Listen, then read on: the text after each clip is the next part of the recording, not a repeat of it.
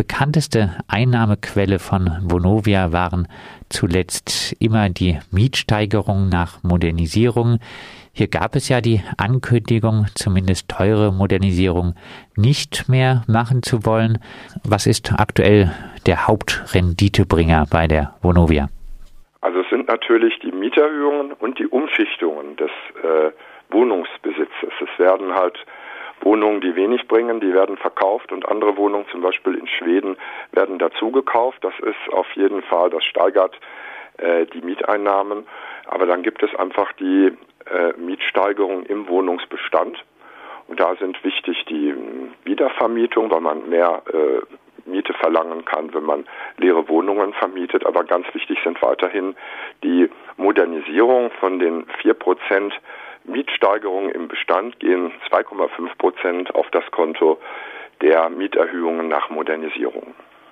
Und äh, in Sachen Digitalisierung, da sieht die Vonovia auch ein äh, neues Einnahmefeld, oder?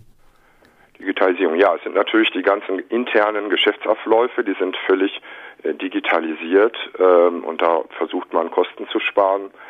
Und es gibt natürlich äh, Versuche, ähm, zum Beispiel bei dem äh, Kabelnetzanbietern, das wird ja von der Vonovia kontrolliert und da verdient sie natürlich dran und auch äh, weiter etwas zu entwickeln. Insgesamt mh, hm, ist es aber dann quantitativ äh, nicht so relevant wie die Mieterhöhung nach Modernisierung. Vonovia-Mieter sind also weiterhin äh, mit Mietsteigerungen nach Modernisierung konfrontiert. Der Mieterinnenverein Witten hat aufgrund von angekündigten drastischen Mietsteigerungen in Witten von der Vonovia gefordert, dass die Kosten äh, der Baumaßnahmen transparent gemacht werden sollen. Was kam denn da heraus? Ja, wir sind noch dabei, die äh, Belege der Baukosten für diese Modernisierungsmaßnahmen zu prüfen. Da hat ja der Mieter einen Anspruch drauf. Es werden ja prozentual, also zurzeit acht Prozent der äh, Baukosten, die für die Modernisierung angefallen sind, dürfen ja auf die Miete umgelegt werden und das muss der Mieter überprüfen können anhand der Rechnungen. Und das wollen wir jetzt auch tatsächlich ganz genau wissen. Und jetzt haben, normalerweise schicken sie irgendwelche Paketchen zu, aber jetzt haben sie darauf bestanden, dass wir uns das in ihrem Haus ansehen müssen. Das haben wir dann auch getan. Und dann stellen sie uns da halt 22 Leitsordner hin, durch die wir uns jetzt durcharbeiten müssen. Und das war jetzt schon zwei Tage, dass wir die gesichtet und erfasst haben. Und es ist ganz klar, dass wesentliche Dinge fehlen. Erstmal sind es gar nicht die Originalbelege, die wir sehen wollen, wenn wir schon mal da auftanzen, ja. Und dann sind es ähm, und dann, und dann, dann fehlen halt ganz wichtige Dinge, wie zum Beispiel die Nachweise der Baunebenkosten. Da haben Sie angeblich Architektenverträge, aber es handelt sich um interne äh, Architekten- und Ingenieursleistungen, die Sie ohne näheren Nachweis dann auf die Kosten aufschlagen und da verdienen Sie dran. teilweise ist es auch doppelt berechnet. Oder wir haben ein ganz grundsätzliches Problem ist, dass äh, immer größere Teile dieser Maßnahmen, dass die intern innerhalb des Konzerns von einer Firma an die andere berechnet werden. Das ist auch völlig undurchsichtig, weil es pausenlos neue Firmen gibt oder die Firmen ihren Namen ändern. Und wir wissen nicht, was die tatsächlichen Kosten, die der Konzern extern von den Handwerkern, von den Subunternehmen oder für die Produkte, die eingekauft worden, bezahlt hat. Und wenn man jetzt nachweisen könnte, dass die Kosten für die Vonovia nicht so hoch waren, dann äh, könnte man auch Einspruch gegen die äh, Höhe der Mieterhöhung einlegen. Mhm. Ja, da muss man keinen Einspruch anlegen, die ist dann einfach niedriger. Also bei der Modernisierung ist das so, entweder sind die Kosten angefallen oder sie sind nicht angefallen. Wenn sie nicht angefallen sind, dann ist die Mieterhöhung insoweit dann unberechtigt. Wir sind aber jetzt im Moment in der Situation, dass wir sagen, wir müssen, äh, wir behalten die Mieterhöhung zurück, die Mieter halten die Mieterhöhung zurück, weil wir noch gar nicht prüfen können, ob sie denn stimmt, die Mieterhöhung. Die Vonovia zwingen, Kosten transparent zu machen. Damit sind wir schon bei einer Widerstandsmöglichkeit gegen Vonovia. Das wäre dann wahrscheinlich auch bei den immer wieder undurchsichtigen Nebenkostenabrechnungen angesagt, hier transparent einzufordern, oder? Ja, ja, natürlich. Das hat man halt jedes Jahr. Also die Modernisierung, da hat man halt heftige Mieterhöhungen. Das geht bei uns bis 40 Prozent äh, der Miete und das ist dann manchmal existenziell. Deswegen ist es natürlich dann viel wichtiger, da noch Transparenz zu haben. Äh, aber die ähm, Nebenkostenabrechnungen, die kommen ja jedes Jahr und die betreffen alle Mieter. Und ich kenne keine Nebenkostenabrechnung, die man einfach akzeptieren sollte. Die, da sind überall Fehler drin. Und das liegt auch daran, dass immer höhere Teile der Kostenpositionen, die da berechnet werden, Kosten sind, die sich praktisch der Vermieter selbst aufschreibt. Und das, das läuft genauso wie mit diesen Modernisierungen. Es gibt ein, dann riesige Pakete von irgendwelchen Computerausdrucken, mit denen sie diese angeblichen Kosten nachweisen wollen. Äh, und man hat aber überhaupt gar keinen Beleg darüber, dass sie tatsächlich angefallen sind. Und wenn die Mieter zum Beispiel aufschreiben, dass der hm, Hausmeister, wann der, äh, wann der, sagen wir mal den Winterdienst, wann der Winterdienst da war, und äh, sehen, vergleichen das dann hinterher mit den Protokollen, mit den Berichten der Vonovia, dann sehen Sie, dass die allermeisten Einsätze überhaupt nicht stattgefunden haben und nicht stattgefunden haben können.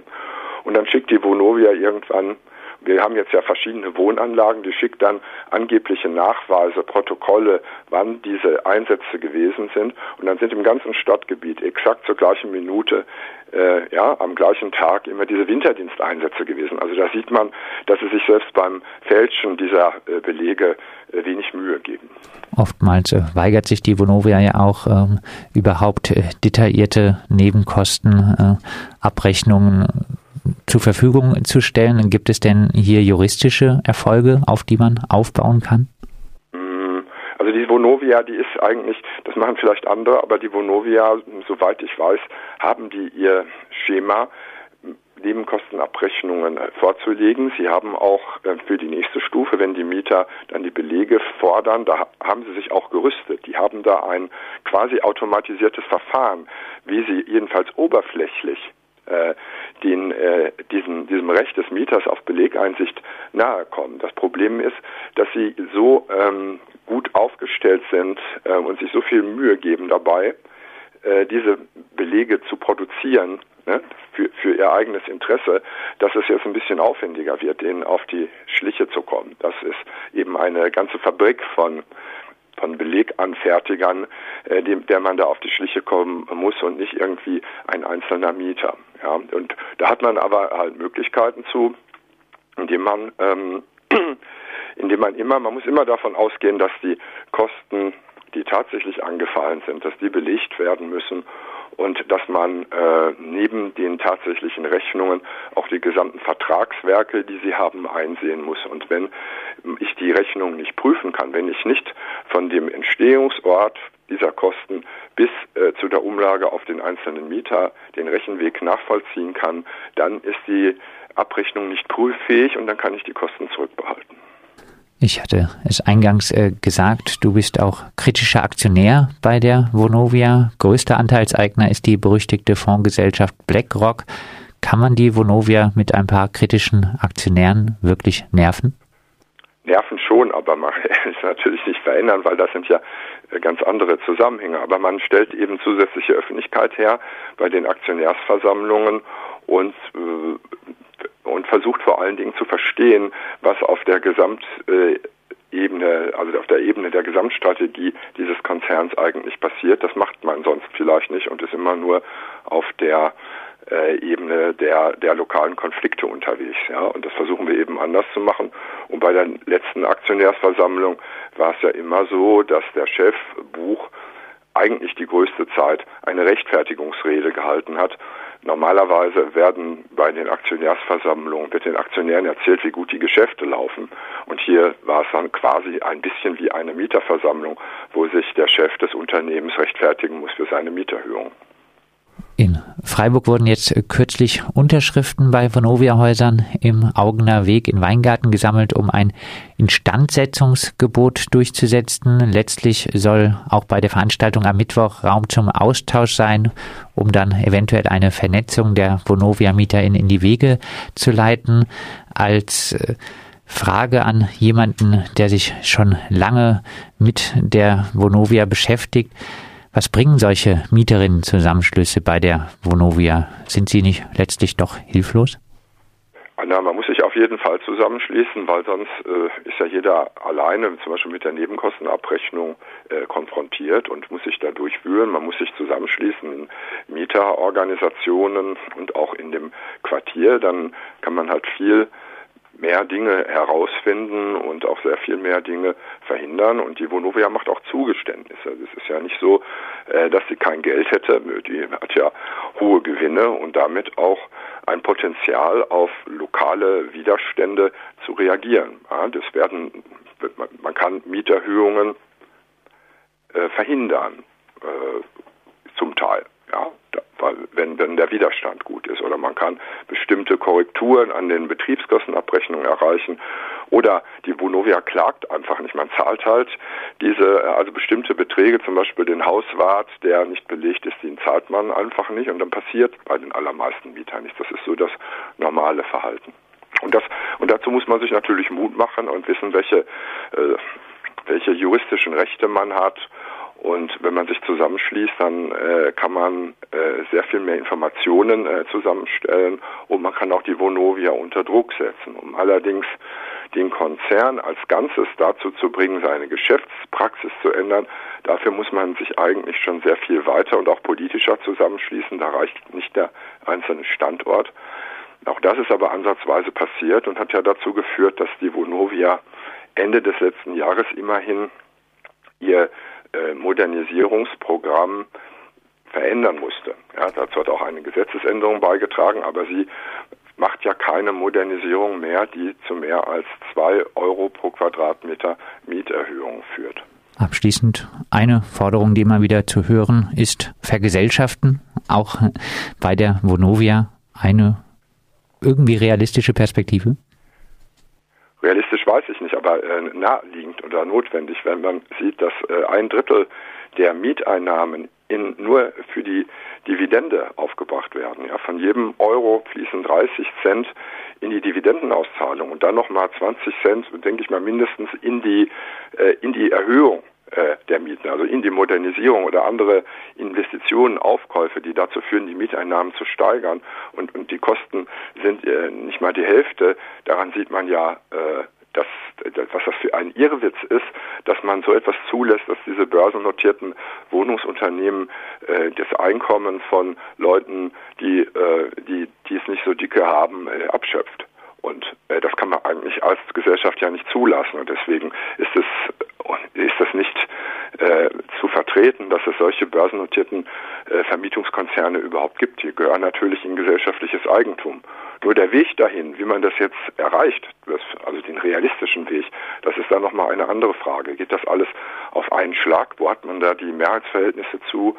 Ähm, es entstehen dann auch ganz viele Folgeprobleme, die man, die man lösen muss. Oder macht man das äh, schrittweise, indem man halt einfach die Anforderungen an die Geschäfte dieser Unternehmen deutlich verschärft. Also zum Beispiel an den Beleg äh, der Nebenkosten, dass sie halt das nicht äh, über interne Firmen willkürlich gegen, äh, also, also in, im Konzern berechnen können, sondern dass sie praktisch zum Beispiel eine treuhänderische Aufgabe da haben, wo, wo eindeutig ist, dass sie keinen Gewinn mit den Nebenkostenabrechnungen machen dürfen. Das haben wir ja nicht. Das wären jetzt andere Gesetzesänderungen und natürlich äh, einen, einen Mietendeckel, der auch auf die äh, Modernisierungen und die Modernisierungsmieterhöhung sich auswirkt. Das ist natürlich etwas, was direkt in diese Geschäftsmodelle eingreift und auch schon dazu geführt hat, dass die Aktienkurse reagieren. Das sagt Knut Unger vom Mieterinnenverein Witten. Er beschäftigt sich seit langem mit der Vonovia, ist kritischer Aktionär beim größten deutschen Wohnungsunternehmen mit ca. 3000 Wohnungen in Freiburg und hält am Mittwoch, den 20. November um 19 Uhr im Forum Weingarten einen Vortrag zu den Geschäftspraktiken und Widerstandsmöglichkeiten